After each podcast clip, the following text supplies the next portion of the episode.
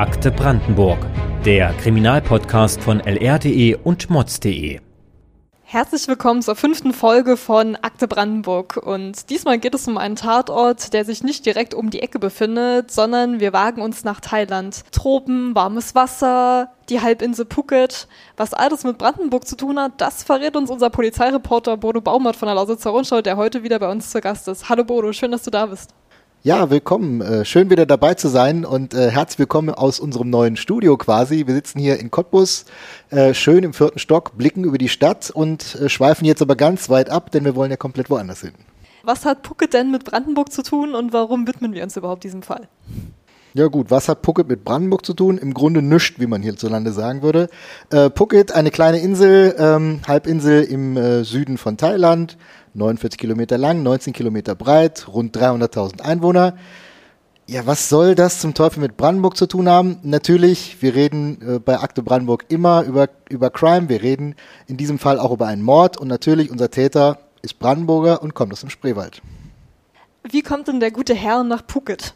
War das so ein klassischer Urlaubsgast? Hat er dort gearbeitet oder was genau hat er in Thailand gemacht? Ja, also das ist quasi die klassische Auswanderergeschichte, wie wir sie aus dem Fernsehen dann auch so gerne kennen. Ähm, der ist heute, ist er 39 Jahre alt, also wir reden hier über den Tatzeitpunkt 2017, also Mitte 30, ähm, war Fitnesstrainer äh, im Spreewald, wohl auch in mehreren äh, Einrichtungen, soweit wir das äh, rekonstruieren können. Und ist irgendwann dann ausgewandert nach Phuket. Ähm, Phuket ist ja eine sehr schöne Insel, gerade wenn man sozusagen hier im äh, trüben Brandenburg im Herbst oder Winter sitzt, dann kann man sich das natürlich schon sehr hübsch da unten vorstellen. Ich lese einfach mal aus den äh, Werbeprospekten der Thailänder vor. Also die gut erschlossene Insel bietet alles, was ein Thailand-Urlauber sich wünscht. Schneeweiße, feinpudrige Sandstrände, naturbelassene Dschungelbuchten, lebendige Promenaden, allesamt in den azurblauen Ozean übergehend, tiefe, sattgrüne Wälder und so weiter und so weiter. Also man kann sich das lebhaft vorstellen. Äh, Sonne, warm, hübsch. Es gibt äh, trotzdem auch Städte. Es gibt äh, Sandstrände, naturbelassen. Es gibt aber auch den berühmten Patong Beach, äh, wo also quasi rund ums Jahr jeden Abend Party stattfindet, wo auch ähm, diverseste Drogen und alles andere konsumiert wird. Also man kann sich da bestimmt ein schönes Leben machen. Dachte wohl auch unsere Auswanderer ist darunter, hat da anscheinend auch eine Tätigkeit gefunden. Zumindest wird er in den lokalen Medien später auch immer als äh, Fitnesstrainer präsentiert. Äh, deswegen gehen wir mal davon aus, er wird einen Job da unten gefunden haben und er hat auch eine Freundin gefunden. Das klingt auf den ersten Blick ja schon nach einer recht erfolgreichen Auswanderergeschichte. Ganz so rosig geht das Ganze aber nicht weiter, denn der Mann aus dem Spreewald landet vor Gericht. Bodo, wie kam es denn dazu? Ja, ich fange vielleicht mal äh, von vorne an. Ich habe schon erzählt, wir befinden uns so im Juli 2017 ähm, und die ganze Geschichte geht damit erstmal los, dass sich Verwandte dieser jungen Thailänderin, die äh, mit unserem Auswanderer augenscheinlich zusammen war, bei der Polizei melden, weil sie sie eben vermissen. Ja, sie war also seit einigen Tagen offenbar verschwunden. Ähm, einige der Verwandten waren wohl noch mal ein paar Tage vorher bei ihr zu Gast. Da war auch unser Auswanderer da und er sagte, ah, ihr jetzt geht's nicht gut, sie ist krank, sie liegt im Bett, kann nicht rauskommen und äh, hat schwere Medikamente genommen. Ja, und damit haben sie sich anscheinend auch noch mal ein, zwei Tage vertröstet. Als sie dann aber immer noch nicht auftauchte, dann ging's los, Vermisstenmeldung bei der Polizei. Die ist gekommen, hat die Wohnung durchsucht. Da war von der jungen Frau nichts mehr zu sehen, von ihm auch nicht. Äh, was man allerdings fand, waren Spuren von Flüssigkeiten auf dem Bett und auf dem Boden. Man wusste nicht genau, ist das Blut, ist das kein Blut? Und natürlich, äh, dann geht sozusagen die polizeiliche Ermittlungsarbeit los. Die finden relativ schnell heraus, dass äh, er ihr Freund ist, fahren zu seiner Wohnung umstellen die Wohnung, wollen reingehen und äh, in dem Moment hat er augenscheinlich versucht, sich mit so, einer, so einem Cuttermesser, so einem Paketmesser, äh, versucht, das Leben zu nehmen. Äh, das misslingt allerdings, die Polizisten sind relativ schnell da, rufen den Krankenwagen, er kommt ins Krankenhaus und wird dann erstmal verhaftet. Gibt es denn Beweise für einen Mord, also den Klassiker schlechthin, die Leiche? Also erst im ersten Moment erstmal gibt es diese Leiche nicht. Ähm, also erstmal große Fragezeichen. Ähm, der Deutsche selbst bestreitet irgendwas damit zu tun haben, dass sie gestorben sein könnte, weiß auch nicht, wo sie ist. Deswegen sozusagen erstmal die äh, Ermittlungen bis ins Blaue hinein. Ja, dann beginnt die Ermittlungsarbeit der Polizei natürlich Fahrt aufzunehmen. Und ähm, die finden relativ schnell heraus, dass äh, unser guter Auswanderer sich einen Mietwagen geliehen hat hat sich dabei aber augenscheinlich nicht sonderlich geschickt angestellt, denn das Ding hatte einen GPS-Sender, der die ganze Zeit die Fahrten äh, aufgenommen hat und so konnten die sehr schön nachverfolgen, wo er mit dem Auto denn lang gefahren ist, konnten die Strecke zu einem einsamen Waldstück mitten äh, im Urwald quasi zurückverfolgen und als sie sich da äh, umgeschaut haben, haben sie relativ schnell direkt neben der Straße die Leiche gefunden, die sie gesucht haben. Die war zwar schon relativ stark verwest im feuchten Dschungel und ähm, das war dann für die Forensiker nicht mehr so schwer herauszufinden, das ist unsere Gesuchte. Und was macht nun unser Auswanderer? Knickt ja. der ein oder? Genau, der sitzt zu dem Zeitpunkt äh, ja quasi schon äh, in Haft. Und als die äh, Behörden ihn dann mit den Details, was sie schon herausgefunden haben, konfrontieren, dann knickt er tatsächlich ein und erzählt seine Version der Ereignisse.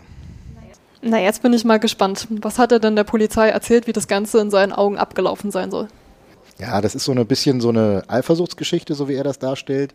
Also die beiden waren wohl zusammen im Urlaub, sind also ein bisschen weiter weg gewesen, kommen zurück und zurück in der Wohnung gibt es dann augenscheinlich Streit. Er findet Fotos auf ihrem Handy, anscheinend mit einem anderen Mann drauf.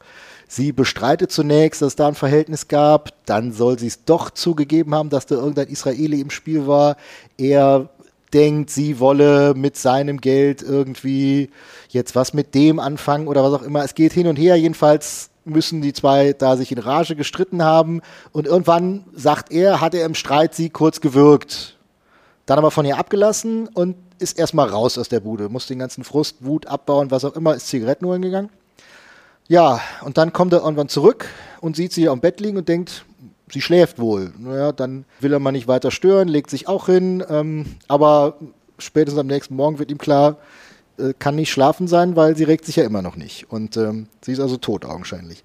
Und dann beginnt so diese skurrile Phase des Ganzen, ne? weil dann kommt das, was wir am Anfang schon mal gesagt haben, da kommen also Besucher und denen sagt er dann, ah, ihr geht's nicht gut, sie liegt im Bett, hat Medikamente genommen, hat sie wohl auch zugedeckt, dass sie im Bett so aussieht, als würde sie da schlafen. Äh, die gehen wieder und anscheinend denkt er am Anfang noch in seiner Verzweiflung, er kann das irgendwie so weiter decken, aber als dann spätestens dann, als dann Flüssigkeit aus der Leiche austritt, so wie die Polizei das dann äh, im Nachhinein schildert, muss er gemerkt haben, okay, so geht's nicht weiter. Muss sie dann in Bettlaken äh, gewickelt haben, eine Plastiktüte über den Kopf gezogen haben, diesen Mietwagen geliehen haben und ist dann mit ihr raus in den Dschungel gefahren, an eine Stelle, wo er wohl, so wie er es da später darstellt, auch öfter schon mal vorbeigekommen war und gedacht hat, da ist nie ein Mensch zu sehen, das ist vollkommene Wildnis, da wird die wohl nie jemand finden. Legt sie hin und dachte, das war's dann. Tja, so leicht war es dann aber doch nicht, denn die Familie hatte eine Vermisstenanzeige gestellt. Es nimmt dann alles so irgendwie seinen Lauf. Ne? Ist, wie gesagt, habe ich vorhin schon mal gesagt, er ist im Krankenhaus. Ähm, wird da behandelt und sobald er da äh, fähig ist, das Krankenhaus wieder zu verlassen, wird ihm der Haftbefehl verkündet. Äh, er kommt ins Gefängnis und da gibt er wohl dann auch augenscheinlich die Tat zu. Später im Prozess wird er allerdings auf Totschlag plädieren, beziehungsweise sein Anwalt, aber seine Geschichte, so wie ich sie eben dargestellt habe, erzählt er und es gibt dann äh, nochmal so eine Art Tatortbegehung mit der Polizei. Also, dass sie wirklich rausfahren da in den Dschungel und er ihnen schildern muss, wie das Ganze abgelaufen ist, vermutlich auch in der Wohnung. Zumindest von der Tatortbegehung im Dschungel gibt es sogar Fotos. Da waren also augenscheinlich auch Journalisten dabei. Die haben Bilder gemacht und die dann auch äh, über die Presse rausgegangen sind, äh, sodass äh, der Fall auch nochmal eine gewisse Prominenz bekam. Ist bei dieser Tatortbegehung noch irgendwas aufgefallen? Also hat die Polizei dort Beweise gefunden, die seine, die sozusagen die Version des Auswanderers stützen? Das war dann relativ schwer, weil schlicht und ergreifend die Leiche wohl schon ziemlich verwest war. Wie gesagt, die hat mehrere Tage in der Wohnung ja wohl erstmal gelegen. Da sind also schon Körperflüssigkeiten ausgetreten und dann hat er sie da raus in den Dschungel gebracht. Dann dauert es nochmal ein paar Tage und äh, da war die Vegetation da wohl schon relativ fleißig. Man konnte sie noch identifizieren, das, das war möglich, aber viel mehr Rückschlüsse äh, waren da, glaube ich, nicht mehr möglich vor Ort. Okay. Woher weißt du das denn eigentlich alles? Ich meine, wie bist du auf den Fall gestoßen? Genau, also äh, wir haben äh, weder ein Büro in Phuket noch in Bangkok oder sonst irgendwo. Äh, das wäre ein Korrespondentennetz, wie man es sich wünschen würde, aber was ja äh, wirklich nicht lokal ist. Das heißt, wie ist die Geschichte sozusagen bis zu uns äh, hier nach Brandenburg gekommen? Es waren erstmal, wie ich ja gerade schon ein bisschen geschildert habe, lokale Medien, für die das natürlich eine Story war der Ausländer, der eine hier von uns äh, umbringt. Das äh, würde man ja in anderen Ländern wahrscheinlich auch ähnlich erzählen. Über diese lokalen Medien wandert es. Es gibt relativ viele englischsprachige, auch ein paar deutschsprachige Internetseiten, die für Auswanderer aus Thailand berichten. Da gibt es ja auch eine große Community, die da Interesse dran hat. Darüber wandert es an die Bildzeitung und ähm, da haben wir es dann auch gesehen Deutscher auf Thailand und äh, wie das dann Teil unseres Jobs ist, gucken wir mal nach, ist das ein Brandenburger, ist das einer von hier, ist das eine Story, die für unsere Region auch relevant ist. Und dann sind wir über Facebook relativ schnell auf ihn gestoßen und festgestellt, guck an, der kommt aus dem Spreewald und dann ist es natürlich auch eine Geschichte für uns. Der Name ist ja also bekannt. Ja, denn die, die äh, Medien in Thailand sind da weniger zimperlich als bei uns. Ähm, der war also komplett mit seinem vollen Namen äh, überall auf allen äh, Seiten genannt. Hier in Deutschland ähm, wird das anders gehandhabt und das ist ja auch gut so. Da heißt ist er also mit Vorname und Nachname abgekürzt worden. Da stand nie sein vollständiger Name. Äh, und wir haben uns entschieden, hier im Podcast äh, verzichten wir komplett darauf, Namen oder Abkürzungen zu nennen, denn wir wollen ja wirklich exemplarisch über diesen Fall reden und nicht über den einzelnen Täter und den dann darstellen, denn irgendwann kann er ja auch mal wieder zurückkommen in die Heimat. Wie ist denn der Prozess überhaupt ausgegangen? Also das Verfahren war 2018 war ein Prozess, der, glaube ich, gar nicht so lange gedauert hat. Die Spurensuche war ja relativ eindeutig. Es gab ja auch das Geständnis. Er hat, wie gesagt, durch seinen Anwalt auf Totschlag plädiert, die Staatsanwaltschaft auf Mord. Und das hätte dann auch nochmal ganz anders ausgehen können, denn auch in Thailand äh, gilt wie bei uns auf Mord lebenslänglich. Es gibt in Thailand sogar auch noch die Todesstrafe, die also seit 2018, glaube ich, wieder äh, auch vollstreckt wird. Da geht es dann häufig um, um, Drogenprozesse, aber auch Mord ist äh, eine äh, Straftat, die in Thailand durchaus mit dem Tod bestraft wird. Die Richter sind aber wohl weitgehend seiner äh, Version der Ereignisse gefolgt, zumindest äh, sieht das Urteil so aus. Es äh, lautete auf acht Jahre Gefängnis. Das wurde auch vor Ort dann entsprechend äh, konnotierend kommentiert, nach dem Motto, der ist mit sehr wenig Strafe davongekommen, aber acht Jahre sind äh, acht Jahre Gefängnis. Der Täter sitzt also noch im Gefängnis in Thailand oder greift dann irgendeine Art und Weise das Thema Bewährung? Ja, so genau können wir das gar nicht sagen. Ähm, wir haben im Vorfeld unseres Podcasts natürlich nochmal versucht nachzufragen vor Ort. Äh, acht Jahre sind ja noch nicht um. Wir haben nochmal mit den Reportern, mit denen wir damals schon Kontakt hatten, vor Ort gesprochen. Die interessieren sich jetzt, wo er verurteilt ist und im Gefängnis sitzt, äh, natürlich nicht mehr so brennend für den Fall. Also aktuelle Informationen, ob er noch in Phuket im Gefängnis ist, ähm, gibt es nicht. Die äh, Kollegen vor Ort haben gesagt, fragt mal bei der ähm, deutschen Botschaft nach. Ähm, das haben wir dann natürlich auch getan.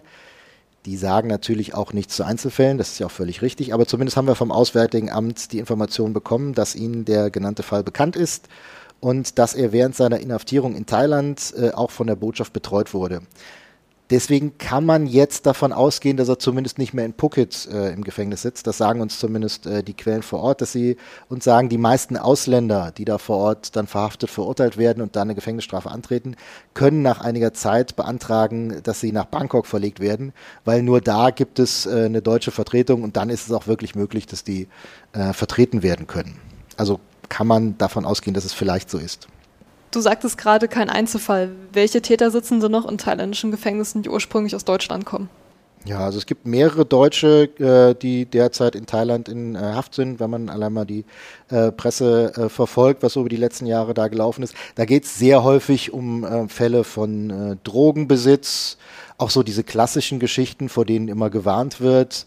Äh, wenn du da am Strand jemanden triffst, der dir ganz sympathisch und sagt, hier kannst du mal meinen Koffer auch mitnehmen, ich schaffe das nicht, den und so mitzunehmen. Und äh, wenn man dann äh, am Zoll steht und sagt, da ist nichts drin, die machen auf und finden da äh, mehrere Kilo Kokain oder was auch immer, dann äh, sind die thailändischen Behörden da relativ äh, stringent und sehr streng und das kann äh, zu üblen Strafen auch führen. Deswegen warnt äh, die deutsche Botschaft da auch regelmäßig davor. Es gibt aber auch ganz andere Geschichten. Ähm, es gibt da eine, eine, skurrile Geschichte, auf die wir noch gestoßen sind. Ähm, das war ein deutscher, auch ein deutscher Auswanderer quasi, der allerdings jetzt nicht nur aus Begeisterung für Thailand ausgewandert ist, sondern wohl auch weil äh, er in Deutschland äh, einiges auf dem Kerbholz hatte und versucht hat, vor den ähm, Behörden zu fliehen. Ist dann da untergetaucht ähm, und hat ähnlich wie unser Spreewälder auch versucht, sich da eine Existenz aufzubauen mit einem Bräulerstand, würde man hierzulande sagen. Also quasi äh, äh, Hähnchenverkauf. Äh, hat da auch anscheinend eine Frau gefunden, mit der äh, sich das Leben ähm, schön gemacht hat da vor Ort. Und ja, dann kam es, wie es kommen musste. Dann kamen Touristen vorbei, waren ganz begeistert. Mensch, hier, das Essen so toll und so. Wir müssen unbedingt noch ein Foto machen. Einer, einer von uns hier, der hier die Händel verkauft. Super, ganz toll. Das Foto wurde gemacht. Es landete auf Facebook. In Deutschland haben es dann andere Medien aufgegriffen und gesagt, hier, die tolle Auswanderergeschichte, der Deutsche, der auf Thailand. Das haben dann wiederum auch äh, Polizisten geguckt. Ich glaube, der war aus München, wenn ich mich nicht irre. Die Ermittler dann wohl auch und dachten, ach, guck mal an, das Gesicht kennen wir doch. Und äh, äh, so nahm es dann seinen Weg bis zur Auslieferung und dann äh, wurde ihm dann auch noch in Deutschland der Prozess gemacht. Definitiv mal eine andere Geschichte. Aber jetzt nochmal zurück zu unserem Fall. Was ist denn dem Auswanderer passiert, um den es sich heute dreht? Genau, also wie gesagt, wir gehen davon aus, dass er seine Haftstrafe noch verbüßt. Da gibt es zwei Möglichkeiten. Also zum einen kann er beantragen, dass er einen Teil seiner Strafe in Deutschland verbüßt. Dafür gibt es die entsprechende rechtliche Grundlage zwischen Thailand und Deutschland. Ähm, meistens so äh, nach, der, nach der Hälfte der Strafe kann er dann äh, an das andere Land überstellt werden. Äh, wir haben nochmal nachgefragt bei der Aus, beim Auswärtigen Amt, die natürlich, wie gesagt, zu dem konkreten Fall nichts sagen können, aber sagen, ja, so Überstellungen nach Deutschland sind nach Verbüßung eines, einer Teilstrafe möglich. Dafür gibt es seit 1993 diesen Vertrag mit dem Königreich Thailand. Ähm, allerdings müssen da die Thailänder immer im Einzelfall darüber entscheiden. Und ich, also bei Drogen ist es ganz häufig so, dass da wirklich auch noch der König quasi entscheiden muss.